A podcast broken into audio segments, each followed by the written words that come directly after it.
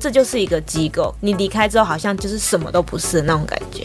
你对于这个地方是有归属的，可能会没有办法切割，担心离开了你们的关系从此就断掉。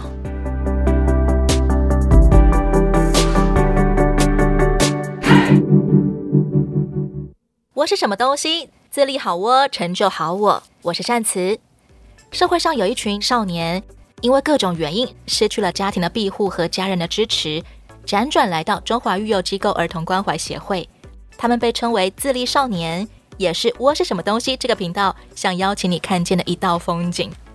窝是什么东西？讲的是自立好窝，讲的也是成就好我。今天善慈为你邀请到好窝人冠宇来和我们聊聊他的自立成长路。欢迎冠宇。嗨，大家好，我叫冠宇。冠宇正在读体育研究所。对对对，打从几岁你就想要走体育这条路啊？我其实一开始高中的时候本来就想要读体育班，但那时候就是很多因素跟考量下，后来就是没有办法申请体育班，因为我之前住在机构，跟正常在就学那边就是跟一般生比较不太一样，可能会有一些学籍资料上的限制。对对对，因为因为前面你可能就已经要是体育班的人，然后在里面就读，然后你可能有一些。竞技的表现、比赛资料，然后得奖啊，你要用那些才能申请。Oh, 读体育啊，或者像读美术啊、读音乐啊，好像给人一种很烧钱的印象。哎，读体育是不是很花钱呢？啊？好像要看项目，有些项目就是真的是需要花很多钱，像高尔夫那种就是昂贵的设备，然后训练费也很贵。对，那你算是有主修的吗？主修篮球。我今天看到冠宇的时候，发现哎，比我以为的还要小只耶！哇，一四五。篮球你需要专攻篮球的什么呢？主要是后卫或是前锋那种，嗯，对，就是比较偏速度或者是投射型的。哦，对，因为要比高的话，我一定是吃亏的。当初怎么会想要选篮球啊？之前就是我觉得那是兴趣，就是从运动开始，然后培养自己，后来就哎，对于篮球蛮有热忱的。比较想要从篮球去发展，所以后来在选专项的时候，就是我就选了篮球，也是比较就是自己比较擅长的东西。我刚好上礼拜才看了一部 NBA 的电影，里面有一个教练，他讲了一句话，他说：“打篮球呢，热忱比才华更重要。”显然你应该也是靠着很喜欢篮球，所以来主修篮球的。是你小时候就算是一个很爱运动的小孩吗？我应该算没有，但我小时候就是可能我哥在打球，我可能就在旁边看，这样很喜欢看球的。对，就就是会看，但那时候可能应该还没有发觉到是不是兴趣。嗯。刚刚你说你小时候是住在安置机构的，嗯，什么样的安置机构啊？它算是育幼院吗？我的不算，嗯，我的是算中长期的机构，十二到十八。几乎就是整个青少年时期耶。对，在十二岁那个时候是发生什么事情，所以你住进了安置机构呢？那个时候在家里就是常常会被妈妈打，不符合她的期待，她就是会打我。那在家里就是我要负责所有家里的大小事，就可能倒垃圾啊，然后做整洁啊，擦地板什么之类，就是这些。可能有时候我姐他们会负责一点，但我觉得大部分好像都我在做。你是老幺吗？对对对，却好像长女啊。我也不知道是可能是妈妈分配的吧。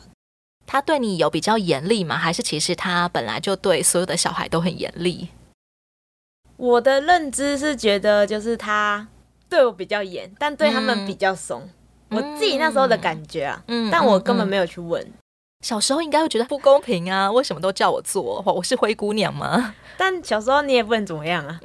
对啊，你有曾经反抗过吗？没有啊，所以后来太累了，所以我就选择逃家。因为做家事太累而选择逃家？没有吗？他可能就是还会打我，然后就是很多的对待，就让我没有办法接受。嗯。你还记得会发生什么样的事情，然后导致你被打吗？可能我擦地板我没有擦干净，就是这里没有擦干净，他可能就会叫我冲擦，然后擦到晚，就我可能才可以去睡觉或做别的事。哦，要不然就他在讲话，我可能有回应他，那他可能没听到，然后他就会觉得我没有回应他，可能下一秒一巴掌就会过来。他说几点要回到家，我可能那个时间没有在家门口，嗯、或者是没到，他就会问。如果他觉得我没有回答，或者是看起来我在说谎，就是之类的，他只要不满意，他就会打我。你有没有曾经他打你就反手推他？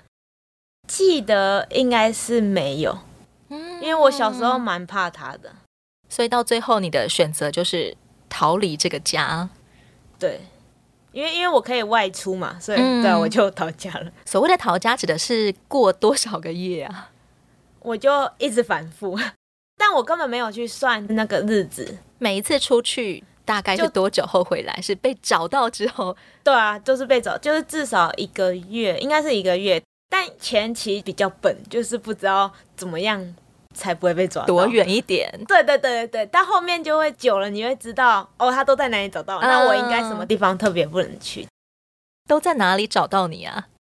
那时候我几乎都待在我住的附近，因为我家在万华。然后如果这样往外扩的话，我可能还会待在这个区里面。但我那时候可能小时候也不太知道这些吧。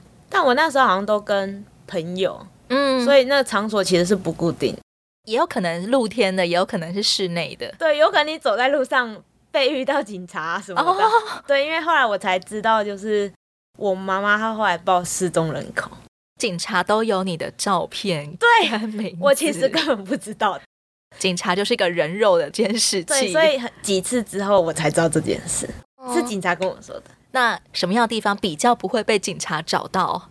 就是不要。在警察局那种前后附近，或者奇怪的时间出现在奇怪的地方，因为那时候未满嘛，那你就特定的一些场所，嗯，对啊，网咖吗？对啊，类似，嗯，或者像夜店，对之类的那种，嗯、就是警察必定呃时间到一定会去的那种地方，就尽量走，因为他们就专门来扫未成年人。对啊，那时候就可能你要多注意，会不会周遭可能有警察或什么。后来你发现最安全可以躲最久的地方是哪里？可能这个时间点晚上几点之后，我一定会待在家里，就我不会再出去外面乱跑，因为因为那时候我已经知道我被报失踪人口，不知道他会不会有左邻右舍的人在协寻你，就是也尽量避免在外面走动。Oh. 我记得我那时候是这样。你大概反复逃了有多长的时期，最后才进到安置机构啊？应该半年。对，只要不在家，真的妈妈就不会。对你发脾气，或者是指使你做家事啊，或者不满意啊，要处罚你吗？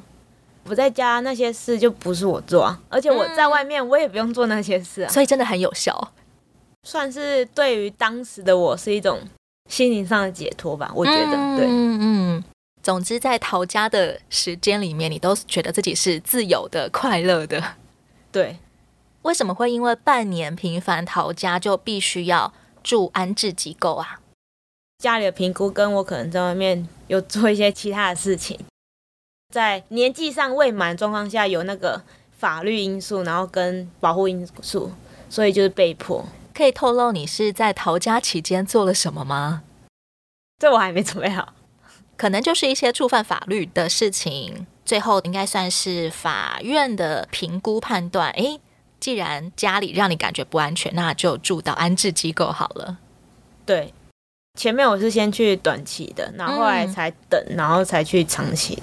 你住的安置机构有多少人啊？六十个，很多耶！你忽然来到这个六十人的团体，你感觉怎么样？我记得我那时候蛮害怕的吧，因为就是来到一个陌生的地方啊，大家都不认识嘛。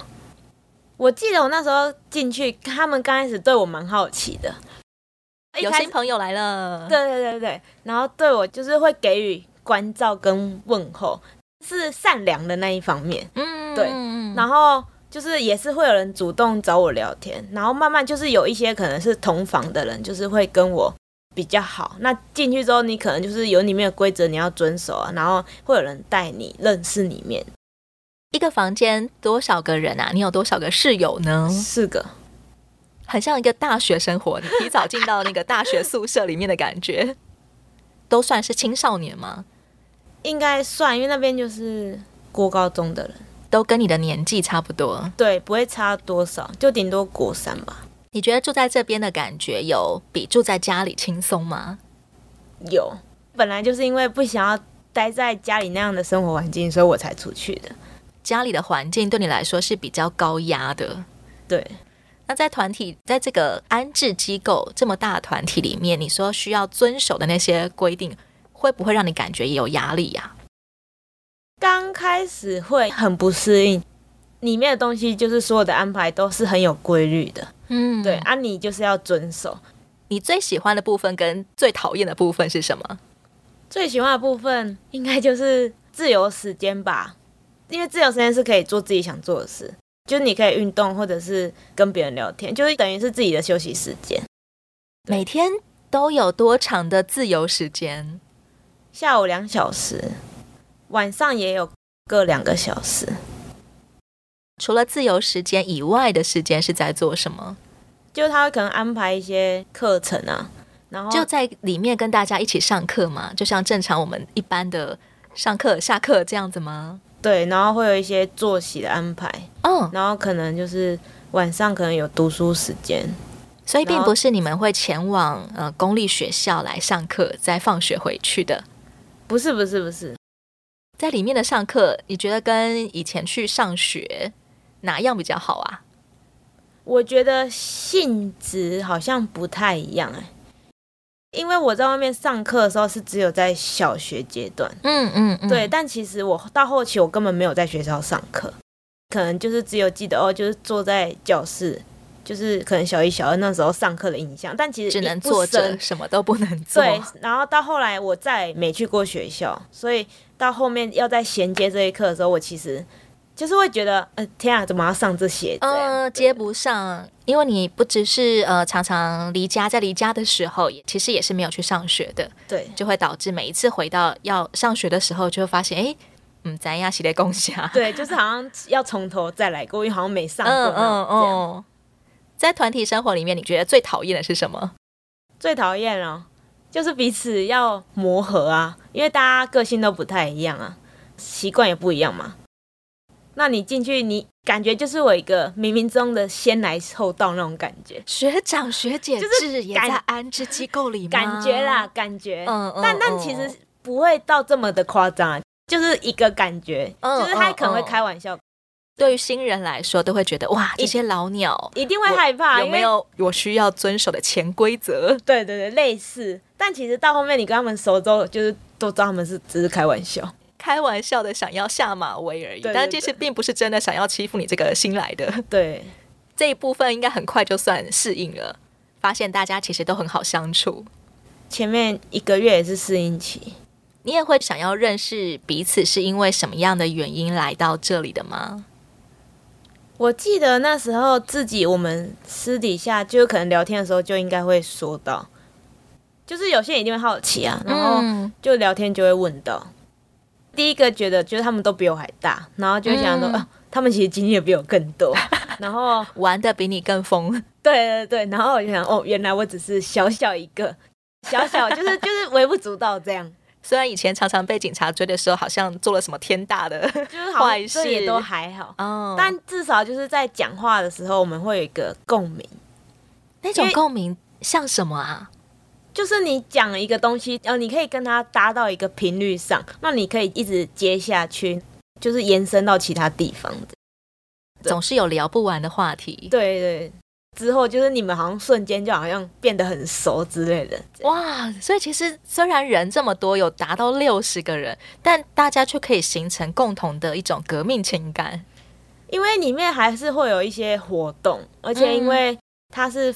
分房住，可是其实一个楼层有很多人，所以你一定是会遇到彼此，然后再加上就住在那里嘛，所以你二十四小时其实是一个很紧密的相处时间，其实就只有睡觉时间是分开的。那你觉得在机构里面认识的最难搞的人大概是什么样的人呢？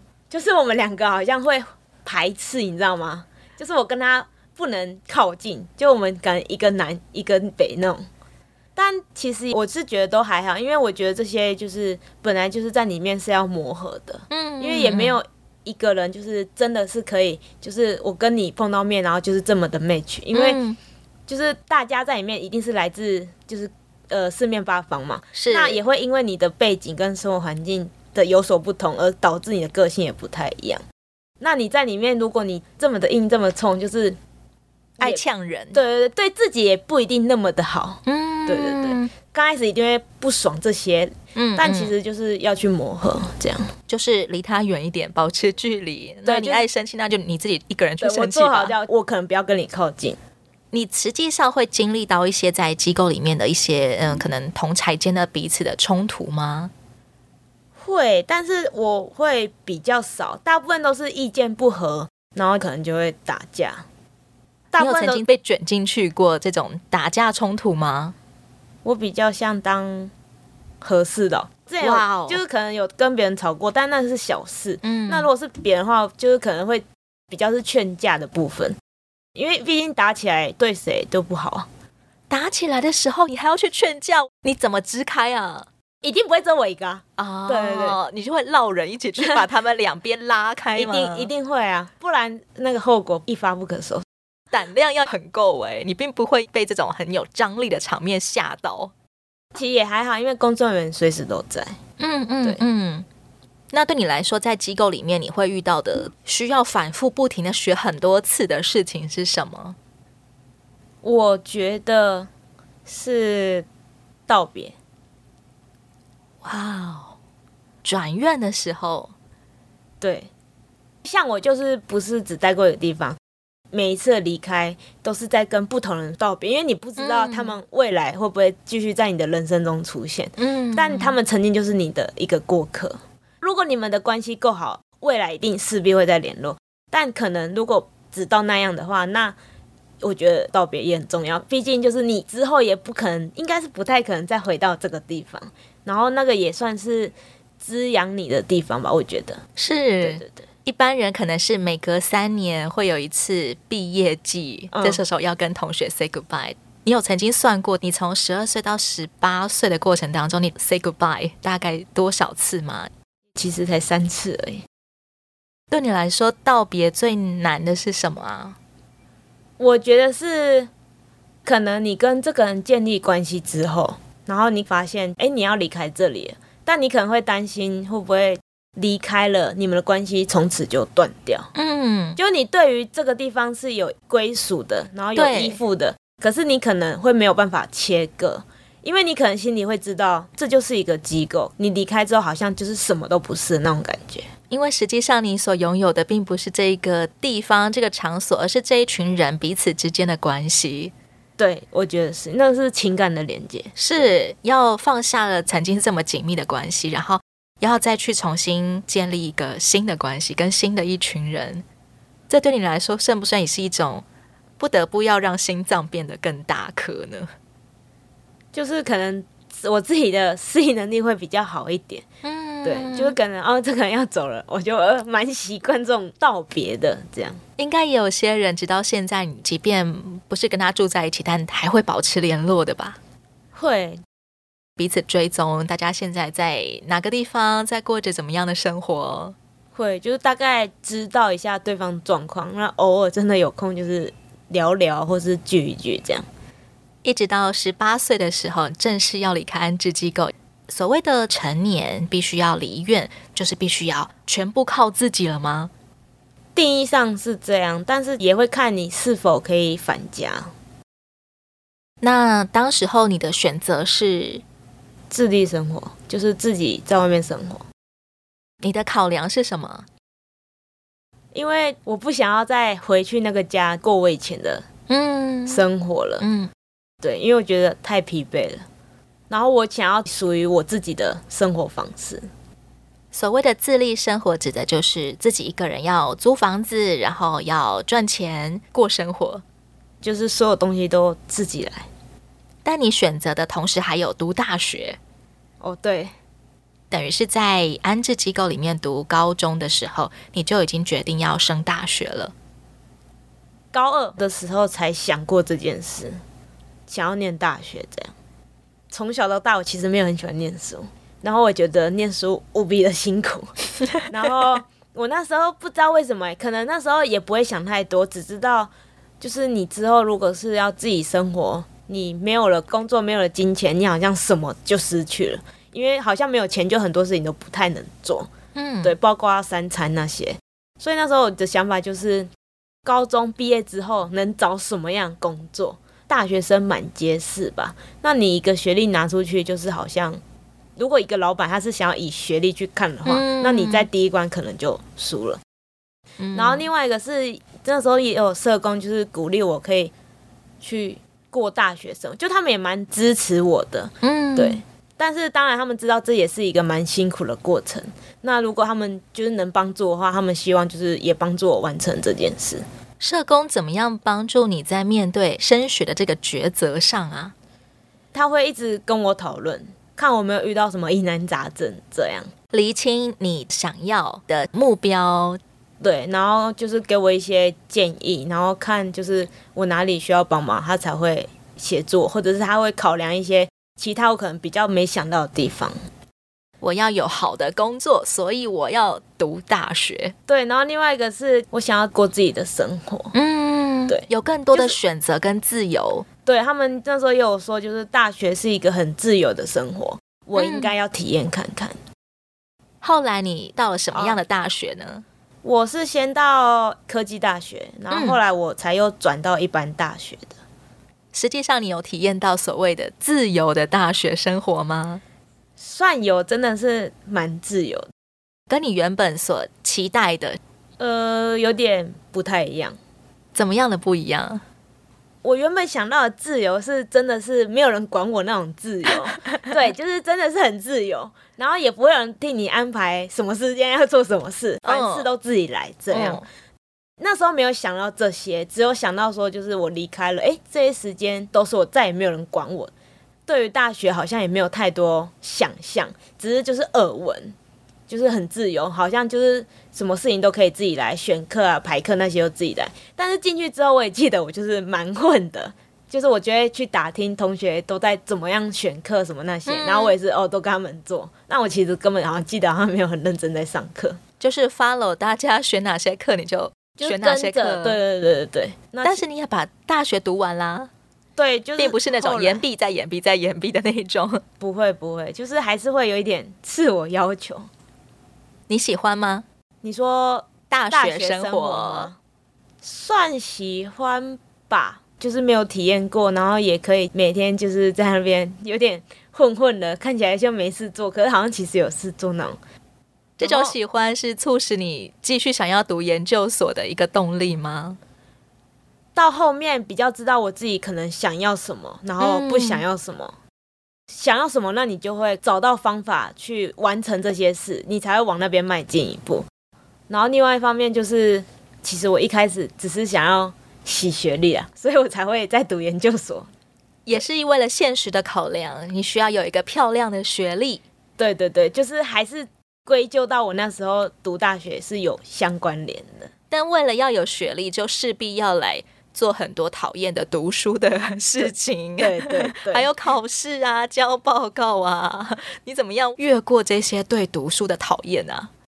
自我鼓励吧，跟我自己一直对话，可能就说你的目标是什么？那你应该为了这个人去努力，然后你不应该这时候就说放弃。就是我其实会想蛮多，但当然就是我也会跟。之前的社工们他们讨论，嗯，对，嗯，嗯，因为就是就我可能自己想，我会觉得没有一个答案吧，可能有想破头，你还是不知道是什么。你会跟社工分享你什么样子的问题，然后让大家来参与你的你脑中的在思考的事情呢？顶多可能就会问他说：“哎，你觉得我到底要不要申请研究所？”其实是小问题啊，那他可能就会回答你。嗯看你呀、啊，看你有没有觉得需要啊，然后看那你去分析一下好跟坏是什么，就是诸如此类。大家其实也没有替你干嘛，他只是给你一个方向，然后让你去思考。哎因为你可能就是把一个超大的问题，我到底是不是要读研究所之类的这样丢出来，对啊，他就是帮你去缩小那个范围。最后你选择了读，显然是它的好处胜过了不读的好处。但我其实那时候是抱持着一种没有上也没关系的心态。因为对于读书的那个兴趣跟渴望本来就没有那么多，我不是就是一直很好学那种人，嗯嗯，所以所以就是那时候到后面，因为我也知道可能考考看，对对对，我就抱着考考看，上了我就读，没有上我好像也不会怎么样那种感觉。所以结果你应该蛮意外的哦，哎，我怎么中了？对，但其实我第一次都没有上，我是第二阶段才上，就前面都备取一了，备取一其实有很大的几率可以上的。所以后来就是就是又说好了，你再试一次，我就说好了，再试一次，所以就试了第二次就上了。